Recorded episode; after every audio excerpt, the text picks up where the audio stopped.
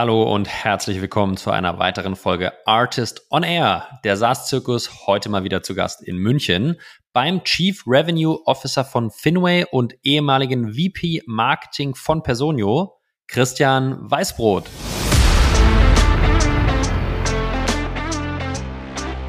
Ich glaube nicht daran, dass du wirklich ein sehr, sehr gutes SDR-Team aufbauen kannst, wenn du jeden dazu verpflichtest, genau gleich viele Calls, E-Mails etc. zu machen und genau den gleichen Pitch am Telefon zu machen. Ja, äh, auf der einen Seite wird es dir den Erfolg nicht geben und auf der anderen Seite wirst du die guten Leute sofort vergraulen. Ja, ihr Lieben, äh, ich bin sehr dankbar, dass ich einmal mit Christian sprechen durfte. Sicherlich einer der Personen im Ökosystem, die einen extremen holistischen und umfangreichen Blick auf Go-to-Market-Strategien haben. Christian war vorher als VP im Marketing bei Personio tätig und hat da die Skalierung mit begleitet und extrem erfolgreich gestaltet. Jetzt in der Gesamtverantwortung als Chief Revenue Officer bei fin Finway eher Early Stage, aber hat ein super, super Verständnis, um über äh, Go-to-Market nachzudenken. Wie muss ich Vertrieb und Marketing zusammen aufbauen, damit es funktioniert? Ähm, welche Funktionen brauche ich überhaupt im Go-to-Market, welche Profile an Menschen sind dafür relevant, wie finde ich diese, ja, wir haben das einmal durchgespielt, exemplarisch an der Vertriebsposition, haben uns äh, den Best-Practice-Prozess von Finway angeschaut und ganz, ganz, ganz viele Hacks und Kniffe nebenbei besprochen. Ich fand super. Ich denke, ihr könnt auf jeden Fall was mitnehmen. Daher hört mal rein in die aktuelle Folge mit Christian Weißbrot und mit mir, Julius Göllner. Auf geht's!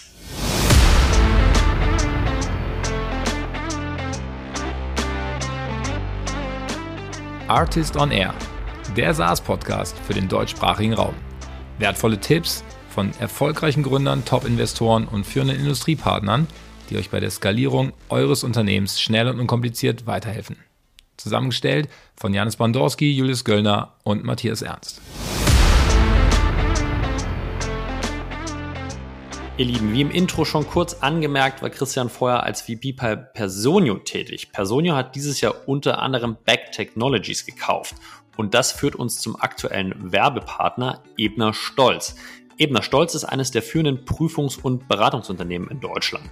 Wer jetzt bei dem Wort Prüfung zusammenzuckt, dem sei hier gesagt, dass es eben nicht nur um die Prüfung von Jahresabschlüssen geht, sondern dass es eine wesentlich weiterführende Aufgabe und ein holistischer Beratungsansatz umfasst.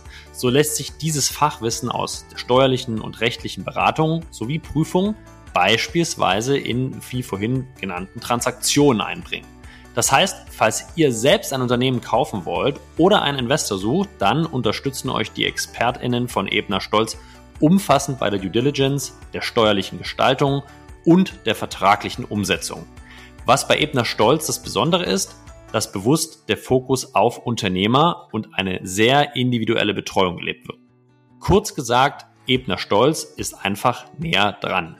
Falls das Thema für euch von Interesse ist, dann wendet euch bitte direkt an Christoph Eppinger, Christoph mit PH und Eppinger mit Doppel-P, Wirtschaftsprüfer bei Ebner Stolz. Am besten per E-Mail an christoph.eppinger.ebnerstolz.de oder über die Firmenhomepage www.ebnerstolz.de. Er stützt, unterstützt euch gerne oder verbindet euch in diesem Fall mit dem für euer Anliegen richtigen Ansprechpartner. Und jetzt geht's los.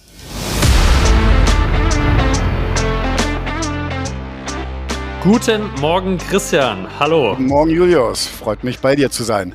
Ja, vielen Dank, dass du es äh, möglich gemacht hast. Ähm, Freue mich sehr, haben wir lange geplant und dass es jetzt kurz vor vom Artist noch funktioniert, freue ich mich sehr.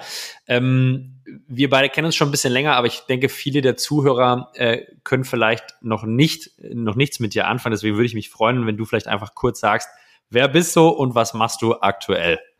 Also, ja, mein Name ist Christian Weißbrot. Aktuell, also jetzt seit zwei Jahren fast, äh, bin ich bei Finway und dort verantwortlich für Marketing, Sales und Customer Success, also alle Go-to-Market-Funktionen dann in der Rolle des Chief Revenue Officers. Und bevor ich zu Finway gekommen bin, war ich zweieinhalb Jahre VP Marketing bei Personio und habe deren Wachstum mitbegleiten dürfen. Und ja, davor in vielen anderen Tech-Unternehmen gewesen, aber immer in Marketing-Sales-Positionen oder halt auch in sehr salesnahen Marketing-Positionen. Also unter anderem auch bei Microsoft, äh, insgesamt 25 Jahre da unterwegs. Deswegen will ich jetzt nicht jede einzelne Station da aufzählen. Ich glaube, die beiden relevanten, genau hast du gerade erwähnt. Äh, ich denke, Personio vorher äh, super spannend und aktuell Finway für Go-to-Market. Ich glaube, das ist auch so ein bisschen das Thema, auf das wir uns heute fokussieren werden. Go-to-Market, wie gestaltet man Teamaufbau, Onboarding ähm, und weitere, weitere inhaltliche Aspekte im Go-to-Market. Kannst du uns kurz sagen, Christian, wie groß waren äh, vielleicht jeweils die Unternehmen, wo du gestartet bist, jetzt bei mhm. Finway, wo du dazugekommen bist und damals auch bei Personio, damit wir so ein bisschen Gefühl bekommen, welche Phasen du begleitet hast? Ja. Also bei Personio habe ich angefangen direkt nach der Series A. Ähm, die Series A hatte Personio damals als Anlass genommen, halt für Sales und für Marketing äh, VPs reinzuholen. Ähm, und die zweieinhalb Jahre, die ich dann bei Personio war, ja, da waren wir, glaube ich, 80 Mitarbeiter bei der Series A und als ich gegangen bin, waren es irgendwie 600 äh, Mitarbeiter. Äh, und dementsprechend jetzt auch, also der Marketingbereich bei Personio, als ich angefangen habe, waren wir fünf Leute. Äh, einer der Co-Founder, der Iggy, der vorher für Marketing zuständig war, hat da schon so ein super Core-Team aufgebaut. Ich habe das dann äh, weiter skaliert, natürlich die Funktionen feingranularer ausgestaltet. Ich glaube, dann am Ende waren wir 35 Leute im Marketing, als ich dann gegangen bin. Und ja, bei Finway bin ich dazugekommen eigentlich ganz am Anfang. Also es war zu dem Zeitpunkt das Gründerteam und äh, zwei Entwickler. Sprich, ich war die allererste Person halt in der Go-to-Market-Funktion.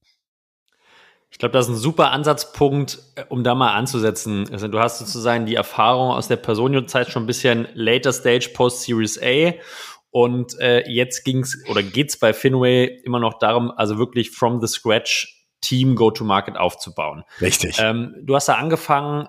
Lass uns doch mal teilhaben an deinen Gedanken oder an deiner Strategie damals. Okay, was brauche ich jetzt in den ersten sechs Monaten, um wirklich Go-to-Market aufzubauen? Welche mhm. Funktion? Wie fange ich, wie fange ich überhaupt an?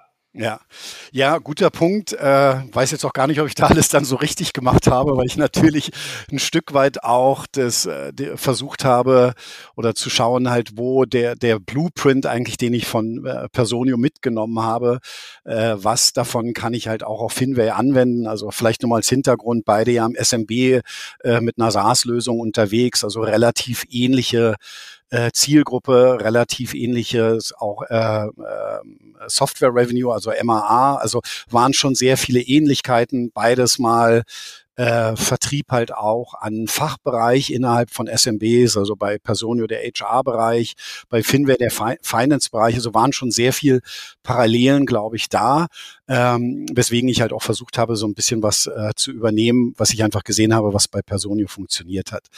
Ähm, für mich war klar, wenn ich jetzt Marketing und Vertriebe aufbaue, ähm, dass ich gerade im Marketing natürlich sehr schnell einfach auch eine Engine brauche, die quasi so ein Basis-Lead-Flow generiert. Also äh, Performance-Marketing einfach das abgreifen, was Intent da äh, ist am Markt, ja, weil äh, jetzt mit unserer Software halt um Finanzprozesse zu automatisieren, war es ja auch nicht, dass wir eine komplett neue Kategorie geschaffen haben. Also so bisschen das Thema Spend-Management gab es auch schon so am Markt, was natürlich dann auch sehr passend ist, um über Performance Marketing den Intent abzuschöpfen. Deswegen war es im Marketing wirklich klar der Fokus am Anfang, äh, Lead-Generierung aufzubauen über Performance Marketing und dann das Marketing schrittweise aufzubauen, Content, äh, Webseite, äh, SEO etc. Äh, als nächste Funktion aufzubauen.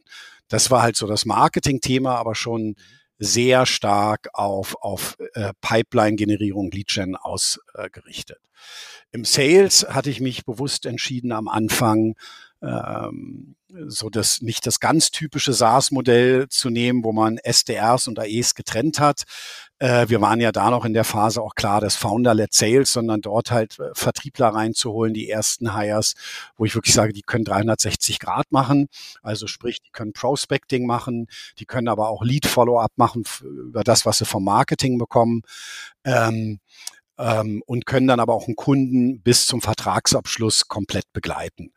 Ähm, weil ich auch der Überzeugung bin, dass wenn man gerade ein Sales-Team aufbaut, das nicht zu fein granular gleich am Anfang äh, aufzusplitten, sondern gerade halt auch die Erfahrung zu sammeln, wie soll eigentlich unser Sales-Prozess aussehen. Und das kriege ich nur hin, wenn wirklich jemand auch von A bis Z den Kunden begleitet. Und ich habe natürlich auch den Vorteil, dass ich darüber sehen kann, wenn ich zwei, drei Hires habe, wie performen die denn im Vergleich? Ja, was ist denn für uns eigentlich gut? Weil auch da wiederum ist es natürlich gefährlich, nur auf irgendwelche Industry Benchmarks zu setzen und zu sagen, ein äh, AE oder ein Vertriebler muss so und so viel Revenue machen, muss so und so viele Meetings machen. Ähm, Genau, und ja, zu guter Letzt CS, also und das waren eigentlich Marketing, ersten Vertriebler und CS habe ich alles gleichzeitig aufgebaut, so im ersten, äh, im, im ersten Quartal äh, war natürlich 100 Prozent Fokus darauf, das Onboarding hinzukriegen. Ja, also wie können wir den Onboarding-Prozess gestalten für neue Kunden, äh, dass sie möglichst schnell den gesamten Wert aus Finway rausziehen. Äh, deswegen waren da rein Fokus auf gute Onboarding Implementation Manager und andere Sachen wie äh, Support, Account Management, das differenziert sich jetzt erst so aus. Jetzt hast du dich bewusst entschieden, äh, Christian, sozusagen ähm, eine Marketing-Engine zu bauen für Pipeline-Gen oder Lead-Generation. Ähm, da gibt's ja jetzt auch sehr unterschiedliche Ansätze, gerade wenn man vielleicht mit, noch nicht so gut mit Kapital ausgestattet ist und vielleicht auch nicht die Ressourcen hat. Outbound only, also wir machen irgendwie eine Outbound-Maschinerie äh, vielleicht auch sozusagen nur eine Inbound-Maschinerie. Was waren so ein bisschen die Treiber und die Gedanken, die du hattest, dass du sagst, okay, in diesem Segment SMB, Finance, wir brauchen einen Marketing-Performance-Layer für Lead-Gen und dahinter noch eine Sales-Organisation, die, so wie ich es verstehe und auch weiß, ja auch noch zusätzlich Outbound macht. Ne? Ja, Richtig. Also der, der wichtigste Treiber war halt einfach das zu sehen, man kann ja analysieren, wo sind eigentlich auch schon wirklich High-Intent-Suchen da. Ja, also äh, was ist das Suchvolumen, wie häufig suchen Leute nach irgendwie, weiß ich nicht, äh, Spend-Management-Software etc. Ja, und äh, das kannst du natürlich super easy abgreifen am Anfang. Also du musst da gar nicht so viel machen. Und wenn du dann nur auf Outbound setzt, ja, dann bist du ja, äh, musst du ja ein Stück weit auch das Glück haben, dass du diese High-Intent-Leute auch gleich erwischt mit dem Outbound. Also deswegen bin ich eigentlich ähm, wenn man die Möglichkeiten dazu hat, Marketing und Vertrieb äh, gleichzeitig aufzubauen, wirklich zu sagen, äh, guck halt, äh, ob da schon was am Markt da ist, was du halt abgreifen kannst übers Marketing äh, und äh, mach aber auch gleichzeitig Outbound, weil äh, du da die Leute kriegst, die vielleicht nicht ganz so ein High Intent haben.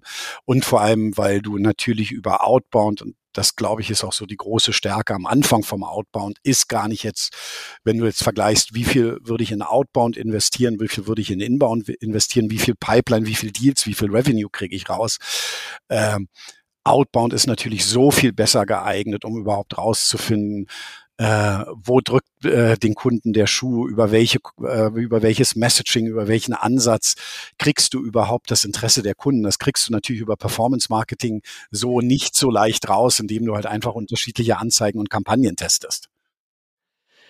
Sehr spannender Punkt. Also jetzt äh, machen wir direkt mal den, den Cross-Check. Ähm, sechs Monate später, zwölf Monate später, wenn du jetzt zurück, zurückblickst auf, deinen, äh, äh auf deine Go-to-Market-Aufbaustrategie in diesen drei Systemen, gibt es Sachen, die du, ähm, die du anders machen würdest jetzt initial, wenn du sozusagen die Zeit nochmal komplett zurückdrehen ja. könntest, ja. als, als das, ja. so wie du es gemacht hast?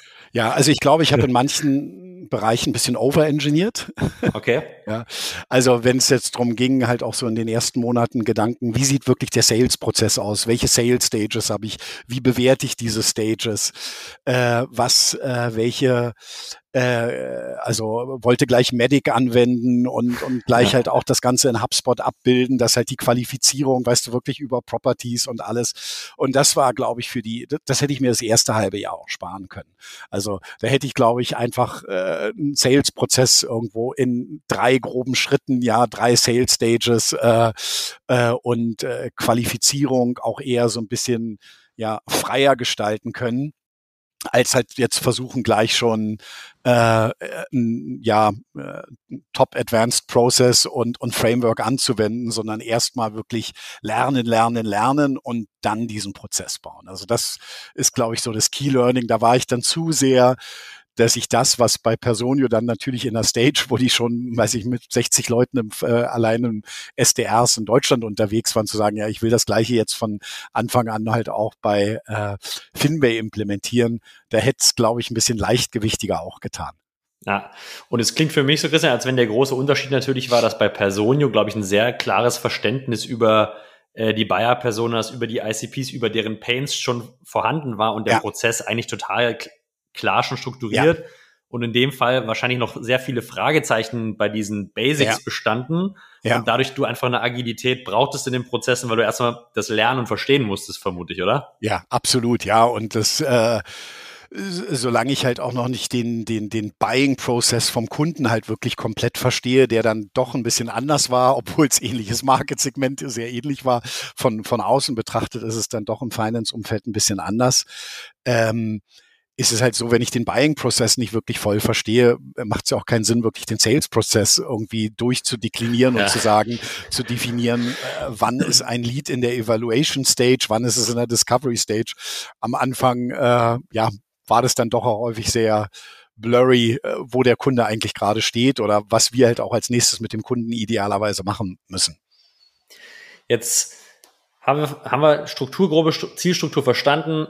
Marketing war für dich wichtig, ein Sales-Team war wichtig und Customer Success. Jetzt wart ihr gerade, wo, wo es bei Finway losging, in der Situation wie viele andere hier, sehr angespannter Arbeitsmarkt, Talent ist knapp. Ähm, wie bist du vorgegangen, um jetzt diese Go-to-Market-Position zu besetzen? Mhm. Also natürlich hatte ich selber schon so ein bisschen persönliches Netzwerk, wo ich halt auch einfach Leute ansprechen konnte äh, oder halt Leute auf mich zugegangen sind, als ich dann auch gesagt habe, hey, ich äh, gehe jetzt äh, von äh, Personio weg, ich gehe jetzt zu Finway, baue da Go-to-Market auf und suche folgende Positionen. Also da kam dann halt auch einfach aufgrund des LinkedIn-Netzwerks auch einiges an Initiativbewerbung rein. Also das heißt, so die ersten Hires musste ich jetzt gar nicht so extrem in den, in den Research gehen, weil zu dem Zeitpunkt hatten wir ja auch noch keinen HR-Manager oder keinen Recruiter. Ähm, aber ich glaube, da hat mir mein Netzwerk sehr gut geholfen für die ersten Hires. Und dann waren die wiederum die ersten Hires natürlich auch ein Stück weit äh, Multiplikator äh, nach außen für die nächsten Hires. Und dann hatten wir auch HR und haben wir auch äh, zusammen äh, mit den Gründern von Anfang an drauf gesetzt, halt eine sehr, sehr gute Außendarstellung, also was du heute so schön sagst, Employer Branding, dass wir von Anfang an sehr transparent sind, was äh, Kollegen bei uns erwartet, äh, welche Möglichkeiten sie bei uns haben. Äh, und äh, das hat uns damals schon geholfen und hilft uns jetzt auch noch extrem. Ja, also wir, wir, wir kriegen halt auch Bewerbungen oder auch gerade wenn jetzt haben wir einen Recruiter, wenn wir jetzt äh, Outreach machen und Kandidaten ansprechen, haben wir eine recht hohe Quote von Leuten, die sagen, cool, äh, so wie ich jetzt Finway wahrgenommen habe, ich habe mir mal die Webseite angeguckt, lohnt sich mal ein Gespräch mit euch zu machen, anstatt gleich so, nee, danke, ich bin happy, habe kein Interesse an Wechsel. Ähm, ja, das waren, glaube ich, so die, die Kernpunkte am Anfang und äh, ich habe mich dann auch, ich natürlich für die Position zum Teil habe ich auch Leute aus dem Netzwerk selber angesprochen, aber ich glaube, wenn du da die richtigen Leute findest, die im anderen Startup vielleicht so ein bisschen ähm, in, in einer zweiten Rolle sind oder in einer Rolle sind, wo sie nicht so viel selbst gestalten können, weil sie halt, weiß ich nicht, im Marketing nur für eine Sache zuständig sind oder halt im Sales halt äh, äh, sich strikt an irgendein Playbook halten und wenn du sagst, hey, wir bauen jetzt gerade Marketing und Vertrieb auf, äh, hast du nicht Bock, das mitzugestalten? Äh, das hat super gezogen. Ja, auch im CS-Bereich jemand zu finden, der halt als CS-Manager schon Erfahrung hat, sagen, hey, du kannst den CS-Bereich hier mitgestalten und aufbauen. Das zieht, glaube ich, sehr. Ich glaube, das ist ein Punkt, den müssen wir wahrscheinlich nochmal klarstellen oder beziehungsweise muss ich mal nochmal fragen. Das, das heißt, du, du hast sozusagen in erster Instanz wirklich auch direkt die Leads für diese drei Bereiche erstmal gescoutet, bevor du, bevor du, mm. wahrscheinlich ging es parallel, aber du hast schon diese drei Lead-Positionen direkt mitgestafft, relativ zeitig, ja? Nein, aber sagen wir mal, ich habe Leute reingeholt, es war nicht gleich, du bist Lead, sondern gesagt, hey, du bist jetzt die erste Person hier und du bist erstmal natürlich operativ, aber ich habe natürlich schon bei den ersten Hires ein Stück weit auch darauf geachtet zu gucken, haben die Leute das Potenzial, sich Richtung Lead zu entwickeln?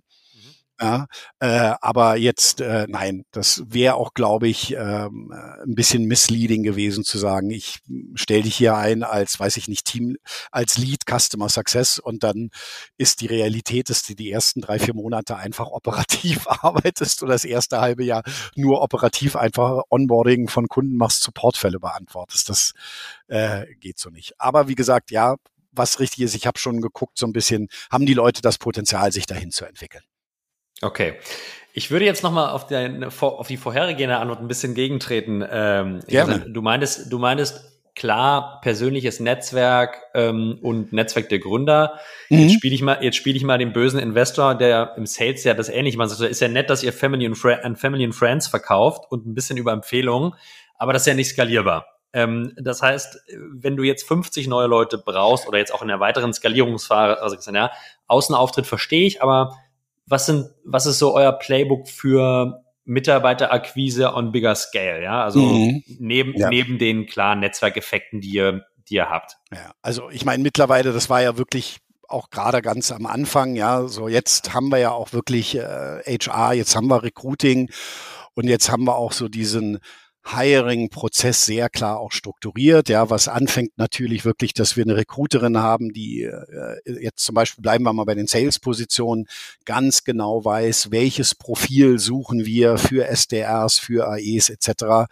die dann ganz klassisch über LinkedIn Outreach macht das aber sehr stark personalisiert, ja, also jetzt nicht so äh, Masse statt Klasse einfach äh, 30 Le äh, Leute mit dem gleichen Text anschreiben, sondern wirklich sehr personalisiert, warum spreche ich dich an?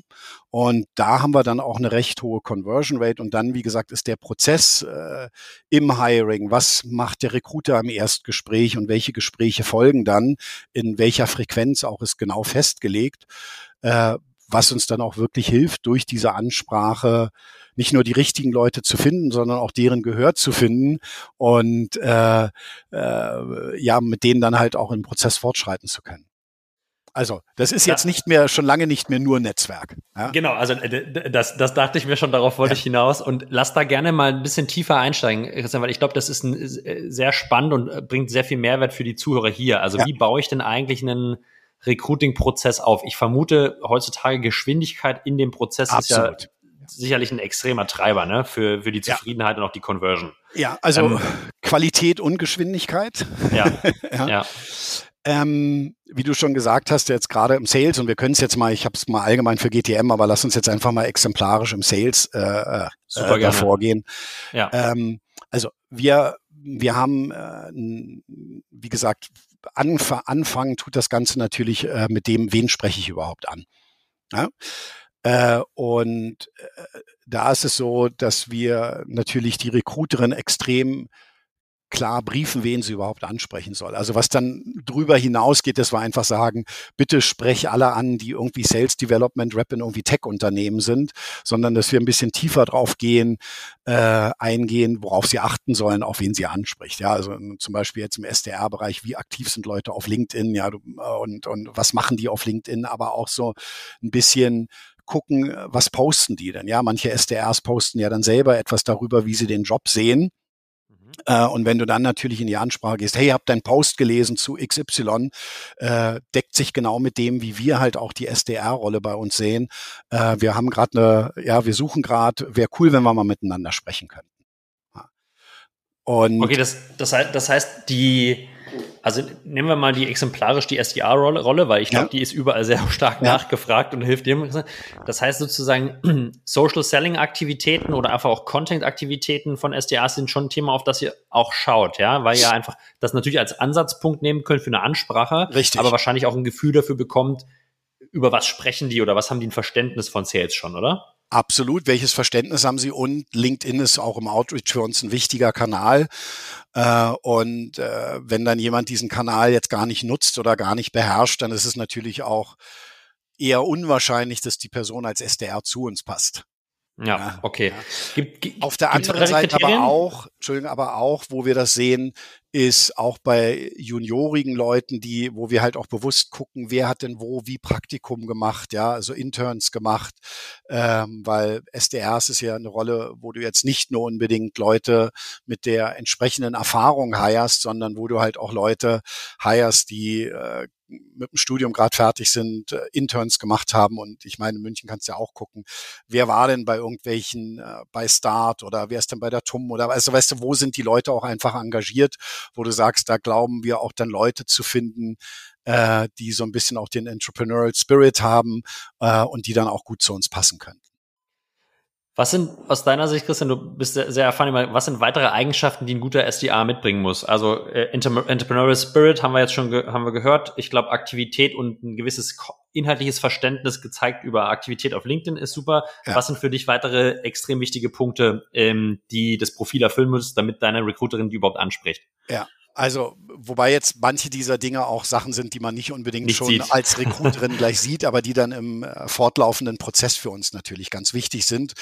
Und äh, das sind halt auch Sachen, die äh, wir dann auch bei uns in der Culture, in den Werten definiert haben, da können wir ja auch nochmal drauf kommen. Also ganz, ganz wichtig ist für mich äh, oder für uns, äh, für SDRs, ist äh, extrem neugierig zu sein. Ja, also wirklich, weil auch das musst du als SDR, du willst ja neugierig sein, wo drückt den Leuten der Schuh, ja, äh, äh, du musst extrem reflektiert arbeiten können, also immer wieder in dich reingehen und gucken, äh, wie habe ich das gemacht, äh, auch selbst reflektieren, wie kann ich das nächste Mal besser machen.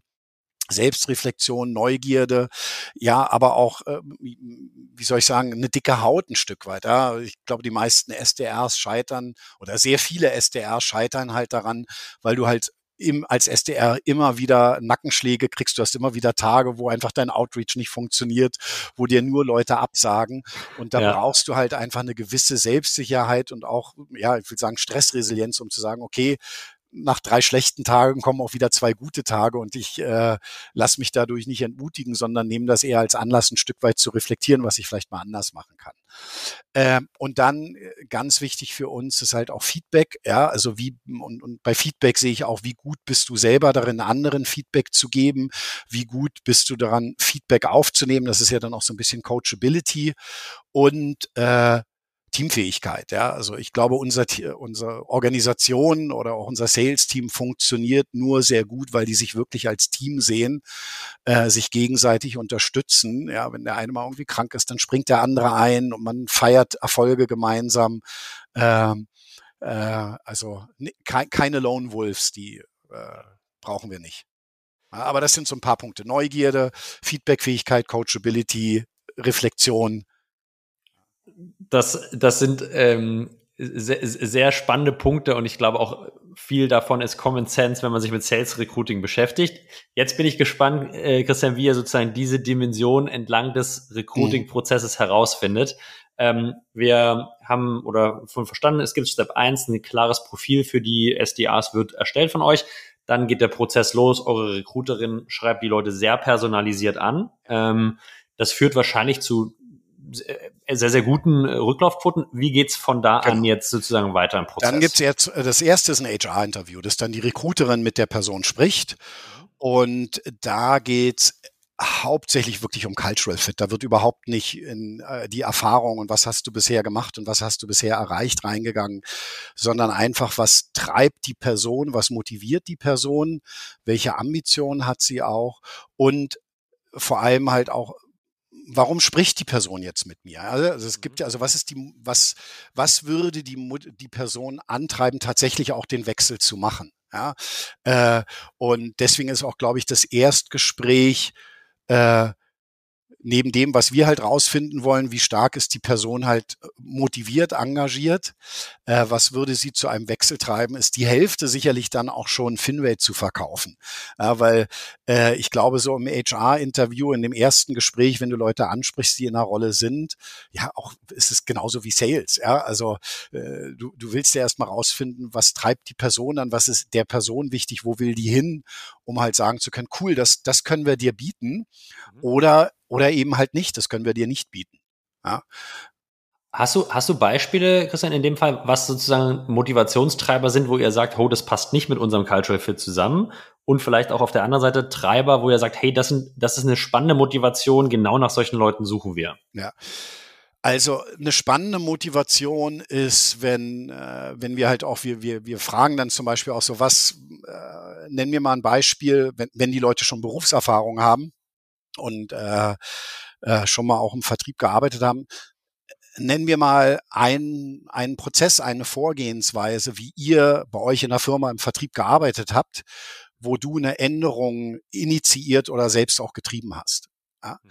Ähm, weil wir wollen sehen, dass die Leute halt nicht einfach nur als SDR reinkommen und sagen, wo ist mein Playbook äh, ja, und das arbeite ich jetzt ab, sondern äh, wo sie halt nachweislich sagen können, da habe ich zumindest eine Änderung initiiert. Das ist eine Sache so auf der Organisationsebene, weil wir haben, äh, wir haben die, die Values, wir nennen sie Bring in a New Ideas, Ideas und Advanced Finway, weil das passt da rein, wenn jemand sich engagiert, um die Firma und die Prozesse der Firma besser zu machen.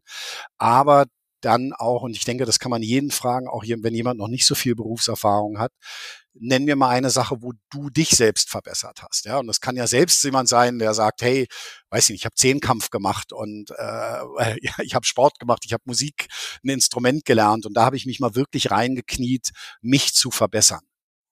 Das heißt, äh, das sind, ja so zwei Punkte, wo man, glaube ich, ganz gut rauskriegt, äh, engagiert sich jemand und ist jemand motiviert halt besser zu werden oder das Team besser zu machen. So eine intrinsische Motivation, selbst besser zu werden, selber mehr zu lernen, als vielleicht in der aktuellen Position, wenn er schon drei Jahre oder zwei Jahre irgendwo ist und es verändert sich wenig. Ja. Und was wäre so ein No-Go, wenn ich sagen würde, Christian, äh, ich komme zu euch, weil ihr zahlt 20.000 Euro mehr? Ja, also No-Gos sind, also das schon mal überhaupt gar nicht. Ja, also erstmal stimmt das nicht. Wir sind, äh, ähm, also No-Go wäre für mich, äh, wenn jemand allein die eigenen Erfolge herausstellt. Wenn man so ein bisschen sagt, worauf bist du stolz? Ja, das ist ja auch so eine Frage, die man gut, worauf bist du stolz in deinem letzten Job? Wenn jemand nur sagt, ich habe immer 120 Prozent Quote erreicht. Also das allein, also weißt du, das, das Team und den Rest außen vor lassen, nur die eigenen Erfolge feiern. Das ist für mich ein No-Go.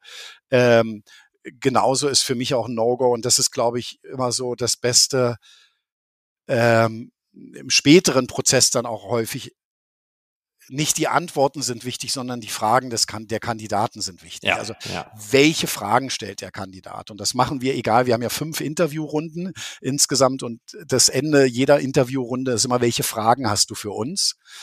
Und wenn dann jemand rein ich-bezogene Fragen stellt. Also was ist meine Ausstattung, wie ist Urlaub, also viel so administrative Sachen oder Hygienesachen oder nur ich-bezogene Sachen. Wie sieht meine Quote aus? Wie sind meine Ziele? Ja, ähm, das sind für mich No-Gos. Im Gegensatz dazu äh, Pluspunkte sind, wenn jemand fragt, hey, welche Herausforderungen habt ihr momentan äh, im, im Team? Welche Herausforderungen habt ihr als Unternehmen? Weil das ist dann schon wieder die richtige Denke, die ich haben will. Kann ich sehr gut nachvollziehen. Sehr, sehr spannend. Ich vermute, dass das Interview sozusagen endet mit einer Einschätzung eurer HRlerin, Christian, über, genau wie du sagst, Cultural Fit und Motivation. Ja. Und wenn die sagt, okay, das passt, äh, passt zu Finway, wie, wie geht's weiter im nächsten Schritt? Dann haben wir wirklich das klassische fachliche Interview mit dem Hiring Manager, also beim SDR wäre es dann halt der SDR-Teamlead. Und da geht's dann schon rein in die fachliche Expertise oder zumindest auch das Potenzial, was jemand mitbringt, wenn es jemand noch ist, der direkt aus der Uni kommt. Aber ansonsten kannst du da auch, glaube ich, schon sehr fachliche Expertise abfragen, auch gerade äh, nachvollziehen, warum will jemand im Sales arbeiten und dann geht's aber auch viel schon wirklich in Richtung Role Expectation. Ja, also mhm. was sind unsere Erwartungen an jemand, der diese Rolle innehat? Ja, auch hm, ganz konkret darüber zu sprechen, welche Ziele hat jemand, wie sieht die tägliche Arbeit aus, was sind die täglichen Herausforderungen in der Arbeit. Auch das ist dann auch da wiederum eher so ein Gespräch ja, äh, äh von also von zwei Personen, die auf Augenhöhe miteinander sprechen und nicht ein ich frage dich ab und hak ab, ob du unsere Anforderungen erfüllst. Ja. Ähm, also, weil mit der fachlichen Expertise, klar, da geht's dann auch schon so rein, ja, wie bist du damit umgegangen, als du mal einen Monat hinter deiner Quote warst? Ja, das kannst du natürlich, ich glaube, das ist sehr viel spannender, als jetzt zu sehen, welche äh, Quota-Attainment hattest du, weil wir wissen ja auch nicht, wie die Quota gesetzt wurde. Ja, also jemand kann auch mit 80 Prozent Quota-Attainment äh, durchgängig in den letzten Monaten Top-Performer sein, wenn er einfach zu den Top 10 Prozent gehört hat, weil die Quota in seinem Unternehmen so extra astronomisch hochgesetzt wurde. Ja. Äh, aber ich glaube auch gerade so dieses sich unterhalten, wie bist du mit Struggles umgegangen, gibt uns dann wiederum sehr viel Aufschluss darauf, fachlich gesehen, ob jemand für den Job geeignet ist und reinpasst aber auch da sehr transparent, wie der Job bei uns aussieht, weil es geht ja in den meisten Fällen immer noch darum, auch der Person äh, äh, ja, bei der Person Begeisterung für Finway zu schaffen und dass die Person weiß, Finway ist das Unternehmen, in dem ich arbeiten will. Ich glaube, das und auch. Dann machen wir, Entschuldigung, dann machen wir auch noch ein Case. Ja, äh, dann mhm. noch, gibt es noch mal ein zweites Gespräch mit dem Hiring Manager äh, und da gibt es einen konkreten Business Case. Ja, da gibt es halt ein konkretes Ding, wo wir sagen, also zum Beispiel bei SDR, wir nehmen eine tatsächliche Person, die es draußen gibt, mhm. äh, ein CFO, da sagen wir auch hier, das ist der CFO, das ist das Unternehmen, den gibt's. Ist zufälligerweise ein Kunde von uns, aber wir nehmen den mal, mal als Beispiel, geben halt dem SDR äh, als Business Case das Ding und sagen, okay, wie würdest du jetzt deinen Outreach mit dem machen? Mhm. Also welche Story würdest du nehmen, welche Kanäle würdest du gehen, etc.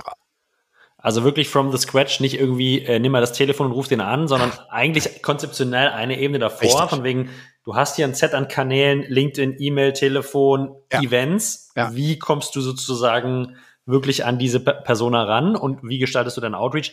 Einfach um auch wahrscheinlich, ich vermute, abzufragen, Christian, was für Systeme kennt er schon, ja? Also welche, wie firm ist der mit den unterschiedlichen Kanälen? Ist der weiß der Bescheid, wie LinkedIn Social Selling funktioniert, ja, äh, ja. vermutlich, oder? Aber auch hat er so das Business Acumen, wenn ich auf die Webseite gucke, hey, was sind denn die Trigger, mit dem ich höchstwahrscheinlich das Interesse der Person wecke, ja? Und äh, jetzt nur als Beispiel, wenn ich jetzt einen Finance Manager anspreche, äh, wenn ich gutes Prospecting mache, dann gucke ich zumindest mal, hey, wird im Finance-Bereich gerade offene Stellen gesucht? Wenn da drei offene Stellen sind, habe ich sofort meinen Einstieg ja eigentlich für einen Outreach. sage, hey, cool, äh, sehe gerade, ihr seid stark am Wachsen. Viele Unternehmen, die wachsen, haben die und die Probleme, ähm, dann hast du ja eine ganz andere Aufmerksamkeit. Und ich sehe einfach, dass die Person Business Acumen hat, aber auch, weißt du, diese Neugierde hat, herauszufinden, wie kann ich denn die Person ansprechen? Ja, du hattest, Du hattest vorhin auch einen für mich super spannenden, auch wichtigen Punkt äh, gesagt, wenn man das manchmal unterschätzt. Ich, ich habe so das Gefühl manchmal, dass, dass Leute, wenn sie ihr eigenes Unternehmen und die Rolle verkaufen, insbesondere von SDRs, manchmal so ein bisschen mit der Wahrheit hinterm Berg halten. Ja, ja? Also sie, sie haben Hiring-Problem und sie brauchen Leute und ähm, ja, du musst da auch Cold Calling machen, aber äh, ja, aus, aus meiner Sicht das, der größte, einer der größten Fehler, die man machen kann, weil es zu einer extremen Dissonanz führt zwischen Erwartungshaltung und danach Delivery als Arbeitgeber, was dazu führt, dass die Leute meistens relativ schnell wieder gehen. Hast du solche Erfahrungen in der Vergangenheit auch gemacht, Christian? Und wie weit ja. ist euch, wie wichtig ist euch diese Transparenz von eurer Seite wirklich, dass die Leute das bekommen? Sehr wichtig, weil den Fehler haben wir am Anfang auch gemacht. Also jetzt nicht, weil wir hinterm Berg halten wollten, äh, aber einfach, weil wir nicht die, die Relevanz und die Wichtigkeit gesehen haben, aber auch gerade bei Neueinsteigern in den Job. Ja, also ich glaube, jemand, der schon SDR war, schon ein bisschen Erfahrung hat, hat schon ein bisschen mehr, weiß auch, was, was ihn oder sie erwartet. Aber gerade wenn wir irgendwie Recruiting gemacht haben für Quereinsteiger, wo wir Leute gesehen hatten mit Potenzial oder von der Uni, da ist es extrem wichtig zu sagen, hey, sei dir bewusst, zu diesem Job gehört halt auch Cold Calling. Du musst am Tag x Calls machen, äh, du wirst dir Watschen einfangen und das gehört auch mit dazu. Ja? Also diese Transparenz ist, glaube ich, ganz wichtig.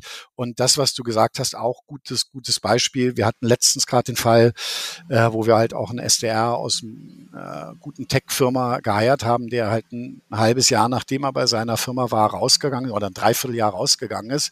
Weil die sagen halt auch, unsere Werte, kannst bei denen auf der Webseite gucken, bring in ideas und bla bla bla. Und dann hat er da als SDR gearbeitet und dann hieß es, hier ist das Playbook, mach.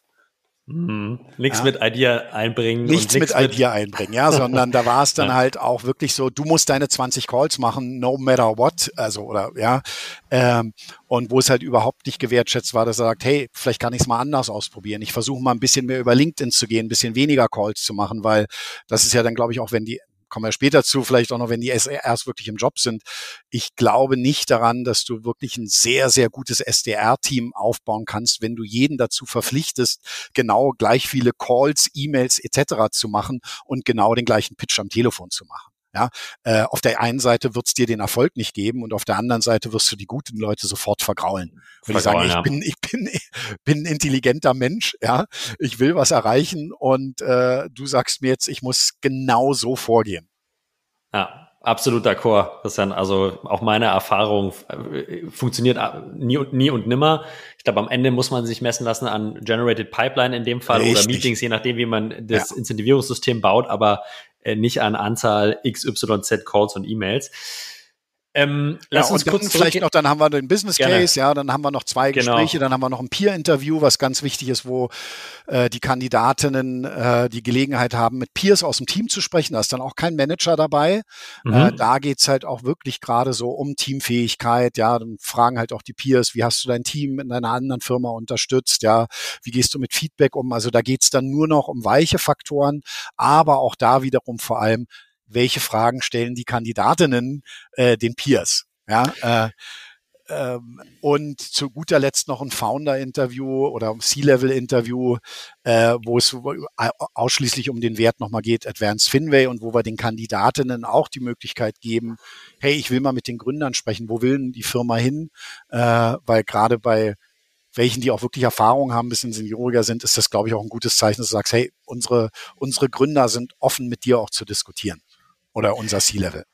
Eine Rückfrage dazu, Christian. Also sozusagen nach dem Business Case Interview kommt, nach den zwei Interviews im Business Case war das zweite, kommt sozusagen das Peer Interview. Da eine Frage, eine Frage von meiner Seite. Können die Leute random sich Peers aussuchen bei euch oder gebt ihr sozusagen die Peers vor? Ja, weil dann würde ich sagen, ja gut, ihr gebt mir jetzt den, der, der hier der, die, die Firma am besten verkauft und der, der sozusagen auf nee. vorgefertigte Antworten trainiert ist? Oder gibt es eine gewisse. Nein, nein, also wir geben, die, wir geben die Peers vor. Du hast ja auch am Anfang gesagt, Schnelligkeit ist alles, ja. Und ja. wir sagen auch immer, zwischen den einzelnen Schritten sollten nicht mehr als zwei Tage liegen. Mhm, ja, also okay. sprich, äh, wenn ich das fachliche Interview hatte, mit dem Hiring Manager, dann hat der Kandidat am gleichen Tag noch Feedback zu kriegen, ob es gereicht hat, ob er in die nächste Runde kommt oder nicht. Äh, Spannend, und dann, okay. dann muss auch das nächste Interview natürlich in Absprache mit den Kandidaten oder sowas, äh, ja, aber so das Ding, es sollten nie mehr als zwei, drei Tage zwischen den Interviews liegen. Äh, und deswegen vielleicht zu dem Peer-Interview, auch wenn wir da sehr schnell sein wollen, müssen wir natürlich auch ein bisschen, gehen wir dann eher nach Verfügbarkeit. Also wir sagen, hey, lieber Kandidat, wann hast du Zeit? Wir wollen morgen das nächste Interview mit dir machen. Und wenn der sagt, ich habe abends um fünf Zeit, dann gucken wir, welche SDRs gerade da sind, Zeit haben, vielleicht nicht irgendwie einen Termin haben und die machen das dann. Und diese Leute sind auch die SDAs, die bestehenden SDAs sind auch bereit, das zu übernehmen, ja, sich sozusagen aktiv in den Recruiting-Prozess ja, einzubringen. Ja, cool. absolut. Ja. ja. Also ist, ist ja, also ist ja auch ein großer Vorteil für, für die bestehenden SDRs, ja. Also, äh, weil die haben ja auch Interesse daran, jemand reinzuholen, der sie mit unterstützt, vielleicht auch jemand ist, von dem sie noch etwas lernen können oder ja, äh, also äh, deswegen finde ich das ganz wichtig, dass die Peers da auch ein Mitspracherecht also haben und wenn die den nach dem Gespräch den Daumen nach unten geben, äh, weil ein Kandidat, eine Kandidatin nicht überzeugt hat, dann äh, ist die Kandidatin oder der Kandidat dann auch raus. Sehr spannend. Also ein sehr, sehr einflussreicher Impact auf den Gesamtprozess, wenn das Team sagt, oder der Peer, sind es mehrere Peers oder ist eine Person? Zwei. Christian? Machen wir zwei. mal zwei. Mhm.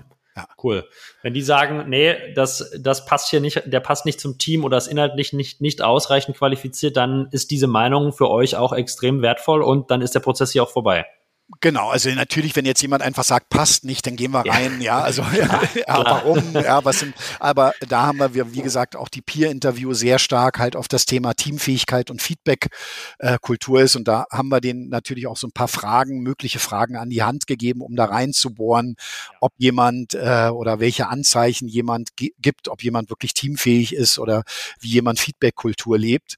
Äh, das heißt, weil ja auch jetzt nicht alle SDRs trainiert sind, per se Interviews zu führen. Ja. Äh, aber da haben wir denen dann entsprechend auch Hilfe an die Hand gegeben. Okay, und Schritt fünf ist dann sozusagen das Founder-Interview, ja. wo es nochmal um, ich, wie du gesagt hast, Cultural Fit wahrscheinlich geht und nochmal so ein bisschen, wo wollen wir mit Finway hin? Das ist die Vision, ja. nochmal so der letzte Haken ja. für beide Seiten wahrscheinlich äh, an den, an den Prozess. Wo im Prozess kommuniziert ihr die Financials für die Jobposition? Ja, Also wir haben die, wir haben die zum großen Teil jetzt auch schon bei uns auf der Webseite. Also das heißt, mhm. die Salary Range steht schon auf der Webseite. Ähm, und das heißt, die Bandbreite ist eigentlich schon jedem klar, wenn er, wenn er oder sie sich bei uns bewirbt.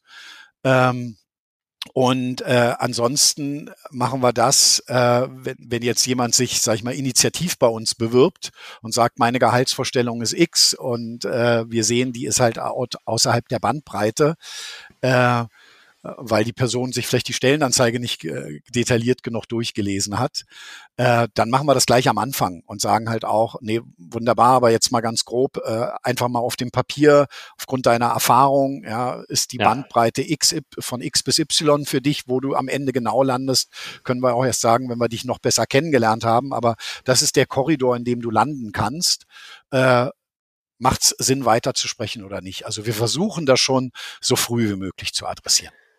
Das ist aus meiner Sicht auch total sinnvoll und ressourcenschonend. Ich glaube, das Schlimmste, was passieren kann, ist, man attribuiert Ressourcen auf diesen Prozess, vierstufig, fünfstufigen Prozess mit Kapazitäten bis hin zum Founder. Ja. Ja, und dann kriegt man in der letzten Instanz raus, irgendwie passt es einfach von den ökonomischen Rahmenbedingungen ja, per se schon nicht zusammen. Äh, ich glaube, das ist wichtig, aber das ist auch so eine Diskussion in meiner Wahrnehmung, die viel geführt wird und wo sich viele Founder und auch VPs äh, oder Teamleads scheuen, diese Informationen anfänglich transparent zu machen. Ähm, ja, es äh, ist, ist, ist komisch, kann ich jedem nur empfehlen, das genau wie ihr das macht, so möglichst früh Transparenz im Prozess zu schaffen. Ja. Und darüber. da sehe ich halt auch wieder die, die Parallelen, äh, jetzt wenn es einfach Vertrieb sind. Wir haben ja auch unsere Preise bei uns auf der Webseite. Da gibt es ja auch Unternehmen, die haben eine Preiseseite und dann siehst du einfach äh, Tier 1, Tier 2, Tier 3 und bei jedem steht unten drunter, für Preise bitte den Vertrieb kontaktieren. Auf Anfrage. Ja, auf Anfrage, wo ich sage, dann, dann lass doch die Preiseseite weg, ja, dann macht eine Seite, äh, dann mach eine Seite Pakete oder Funktionen, ja, aber dann macht keine Seite, die Preise heißt, wenn du bei jedem Paket nur auf Anfrage runterschreibst. Äh, und das sehe ich auch so. Transparenz ist einfach das, was die äh, Kandidatinnen erwarten und äh, es ist ja auch deren Invest, ja und äh, ist ja dann auch blöd genauso für, ein, für eine Kandidatin dann irgendwie am Ende zu erfahren, ja wunderbar, jetzt haben wir gesehen, das passt alles, aber wir können dir gar nicht zahlen, was du eigentlich äh, für für für dich äh, als richtig erachtest. Ja, und da sind wir auch sehr strikt in diesen Gehaltsbandbreiten. Ich glaube, das ist auch, glaube ich, ein Fehler, den manche machen, dass du so ein bisschen nach äh, auch heierst oder zahlst, so ein bisschen nach Verhandlungsgeschick der, der Kandidatinnen, ja, weil du dann unbedingt jemand haben willst und dann sagst, na gut, dem zahle ich jetzt oder ihr zahle ich jetzt äh, fünf oder zehn K OTE mehr als einer anderen Person, die auf dem Papier die gleiche Erfahrung hat, die äh, die gleiche Rolle und die gleiche Ziele hat. Und das, das äh, spielt dann irgendwann wieder zurück, ja, weil die Mitarbeiterinnen kriegen das raus und dann stehen halt irgendwann, äh, äh, ja, dann bist du in Argumentationsnot, warum zwei Personen für exakt den gleichen Job, die gleichen Ziele unterschiedliches Gehalt kriegen. Und das hilft sogar auch in der Kommunikation mit Kandidatinnen. Ja, wenn du da so, mhm. wenn du, wenn, hatte ich schon ein paar Mal das Ding, wo wir so ein bisschen daneben lagen, also wo wir ein bisschen unter dem waren, äh, was die Person eigentlich so als Zielgehalt oder äh, haben wollte und wir gesagt haben, du, das ist die Bandbreite, die wir haben. Ja, und damit wir auch fair sind zu den Mitarbeiterinnen, die wir schon haben, können wir dir das genau das zahlen und nicht, nicht einen Euro mehr.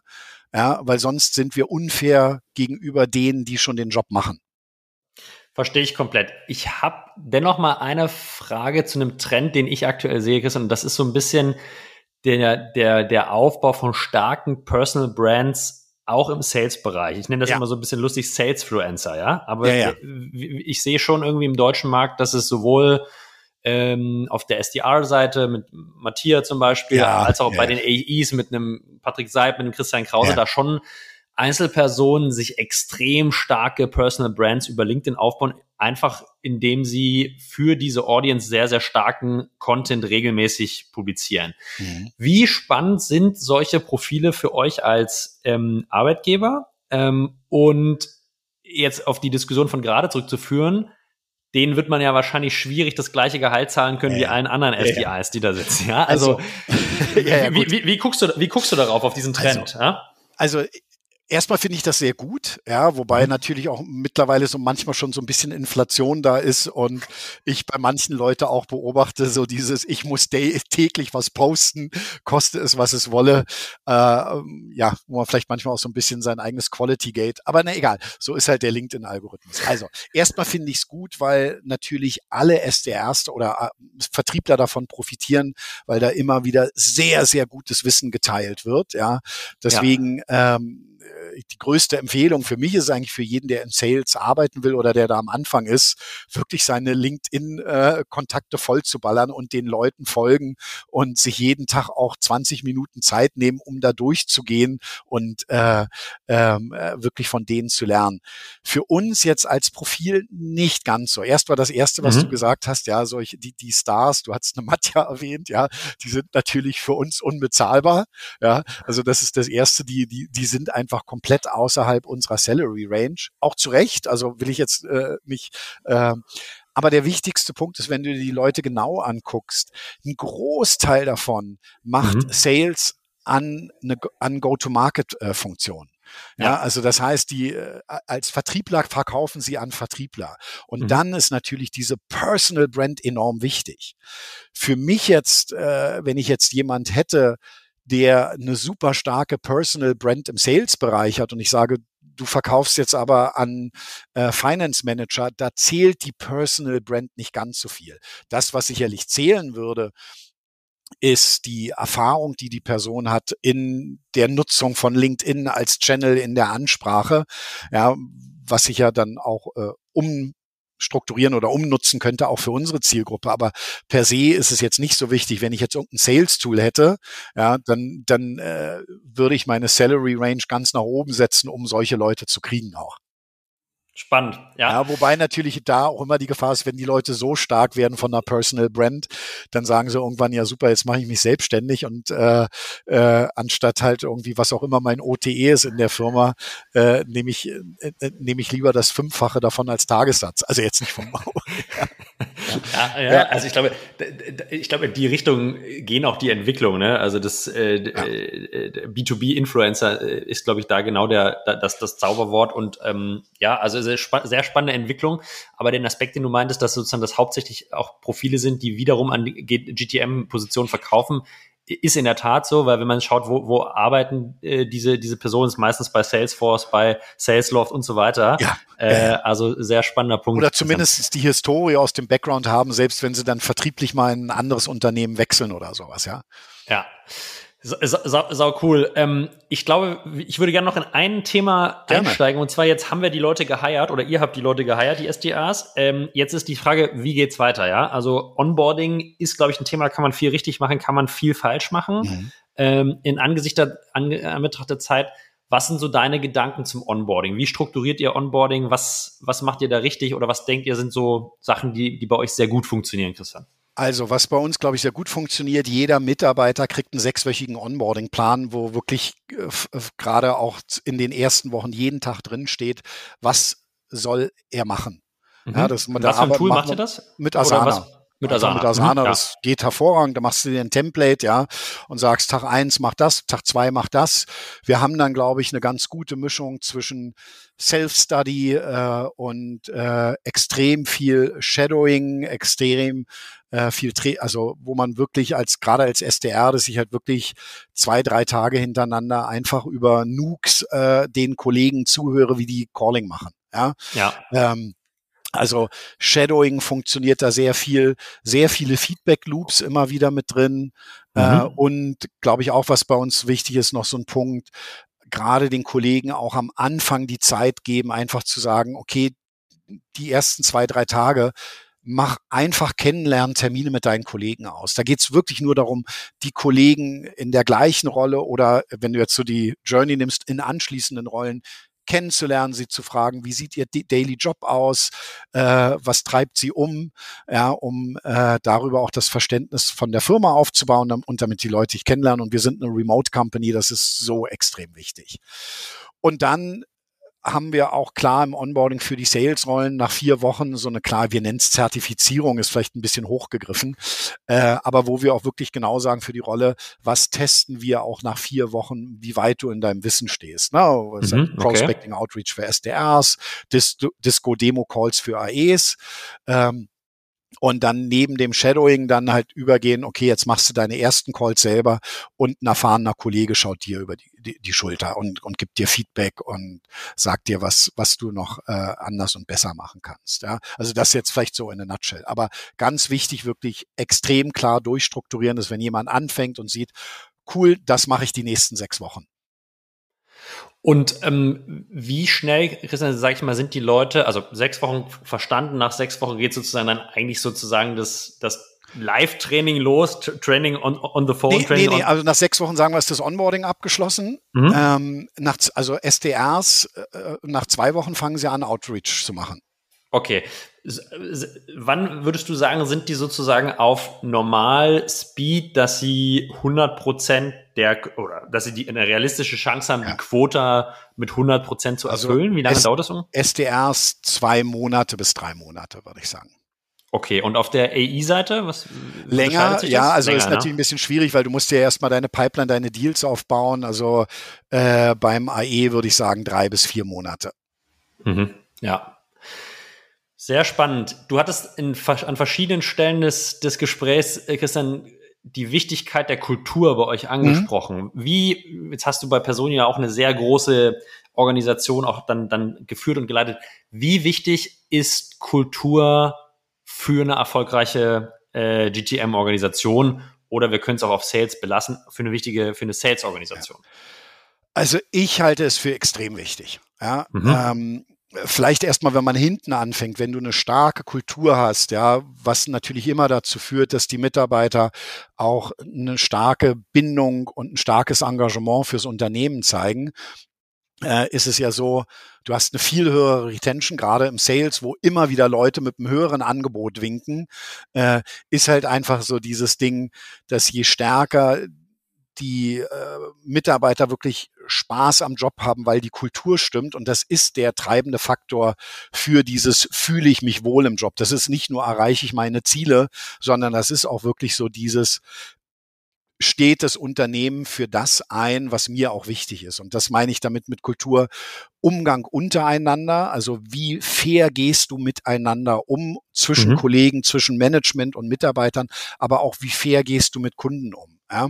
Äh, und dieses, dieser Kernstück, dieses, dieses fairen und respektvollen, transparenten Umgangs miteinander, das, das hält die Leute. Ja, ähm, und das wirkt sich auch auf, auf die Kundenbindung. Ja, also das ja. ist ja nicht nur, ja. dass die Leute länger da bleiben im Job, sondern äh, dass sie halt auch viel engagierter an den Kunden arbeiten, weil sie nicht sagen, ist mir doch egal, was mit dem Kunden passiert. Ja? Oder ich erzähle dem Kunden jetzt sonst was im Vertrieb, Hauptsache der äh, vereinbart das Meeting mit mir oder Hauptsache er schließt den Vertrag ab. Ja? ja.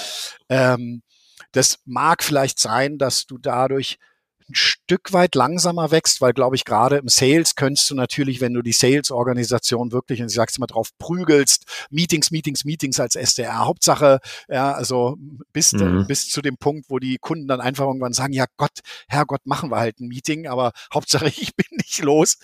Ähm, oder dann halt im Vertriebsprozess halt dem Kunden was verkauft wird, was das Produkt gar nicht richtig kann. Äh, das kommt hinten immer wieder zurück. Ja, und du, ja. kannst dadurch vielleicht kurzfristig schneller wachsen, aber ich glaube, langfristig hast du weniger Erfolg. Ich glaube, du hast halt vielleicht einen positiven Effekt auf die initialen Contract Values, aber wenn ja. du dir sozusagen den Lifetime Value anguckst und, und Net Revenue Retentions, wirst du spätestens da merken, dass du ein relativ großes Problem bekommst. Ich glaube, das ist ein super Punkt, Christian, für, für einen Cliffhanger. Ich glaube, das Kulturthema ähm, äh, braucht den Platz und die Größe für, eine, für, eine, für ein eigenes Interview, weil das ist natürlich super spannend. Wie schafft man diese Kultur? Ja, wie, wie, was für Maßnahmen kann man treiben? Was was sind vielleicht auch irgendwie Initiativen, die man benötigt oder auch in der Selektion der Leute nochmal noch mal mehr drauf, drauf schaut. Das schaffen wir, glaube ich, in dieser Folge nicht mehr. Ich bedanke mich, ich bedanke mich ganz, ganz herzlich bei dir für diese super spannenden inhaltlichen ähm, Aspekte und, und Einblicke. Ähm, habe natürlich wie immer hier im Podcast noch eine abschließende Frage, Christian, und das Jetzt ist bin ich gespannt, Julius. Das ist unsere Restaurantfrage. Ähm, aus dem Bauch heraus für alle äh, Artisten, die zuhören, wo kann man denn in München sehr lecker essen gehen? Frühstücken, brunchen, Mittag oder Abendessen, egal, was ist so der Platz, der dir spontan in den Kopf kommt? Äh, mir fallen äh, zwei Plätze ein. Der Spice Bazaar. Mhm, ähm, okay. Das ist sehr lecker, ist für abends oder für mittags auch. Das ist eher so ein bisschen orientalisch. Sehr, sehr lecker, sehr nette Leute. Äh, Wenn es so asiatisch ist, den Hutong Club in Schwabing. Hutong Club in Hutong Club in Schwabing, sehr leckere Dumplings. Super spannend. Vielen, vielen Dank für diese also, Empfehlung. Jetzt kommt noch eine schwierige Frage zum Abschluss. Nein, nein, nein, nein, nein. Also die, die, die, die schwierigen Fragen werden dann zu deinem, äh, zu deinem Roundtable auf dem Artist Summit gestellt. Äh, da, da freue ich mich auch schon drauf. Da ja. können, äh, die, haben die Leute dann die Möglichkeit, dich richtig zu grillen. Wunderbar, äh, da freue ich mich drauf. kompliziertere Fragen zu stellen als ich heute. Ähm, Christian, vielen Dank für deine Zeit äh, heute. Viel Erfolg im weiteren Wachstum. Ähm, ich bin überzeugt und wünsche euch, dass ähm, Finway den gleichen äh, Entwicklungspfad einschlägt wie Personio. Äh, Danke dir. Ja. Das heißt, auch du wirst die nächsten Jahre wahrscheinlich noch ein bisschen was zu tun haben. Ich denke, mir wird nicht langweilig, ja. Danke Super. dir, Julius. Hat mir Spaß gemacht, Christian. Vielen, vielen Dank. Ciao.